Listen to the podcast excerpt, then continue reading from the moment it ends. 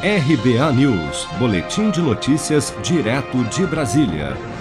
Ao ser questionado sobre o voto impresso, o presidente da Câmara, deputado Arthur Lira, do Progressistas de Alagoas, afirmou em entrevista ao canal Globo News nesta quarta-feira que confia na justiça eleitoral, mas que não vê problema em aumentar a auditagem da urna eletrônica. Vamos ouvir.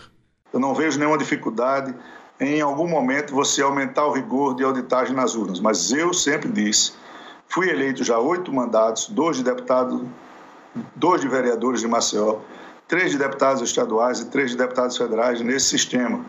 Não há é, dúvida que o sistema é confiável, mas há também a necessidade de uma parte da população que quer discutir esse assunto e de uma parte de parlamentares que quer discutir esse assunto.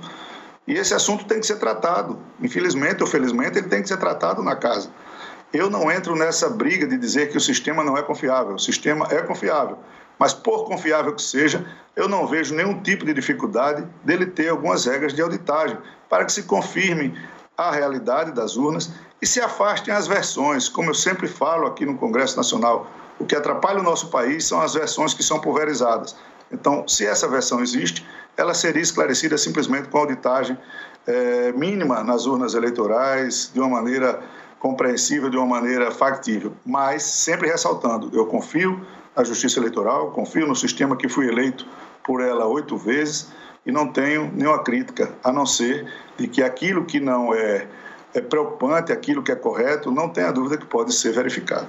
Alvo de constantes críticas do presidente Jair Bolsonaro, o sistema eletrônico de apuração adotado pela Justiça Eleitoral tem sido debatido na Câmara dos Deputados na análise de uma PEC de autoria da deputada Bia Kicis, do Distrito Federal, que propõe, dentre outras mudanças, a impressão de um comprovante de cada voto computado na urna eletrônica, que seria depositado em um recipiente lacrado para uma eventual recontagem de votos, no caso de contestações de resultados.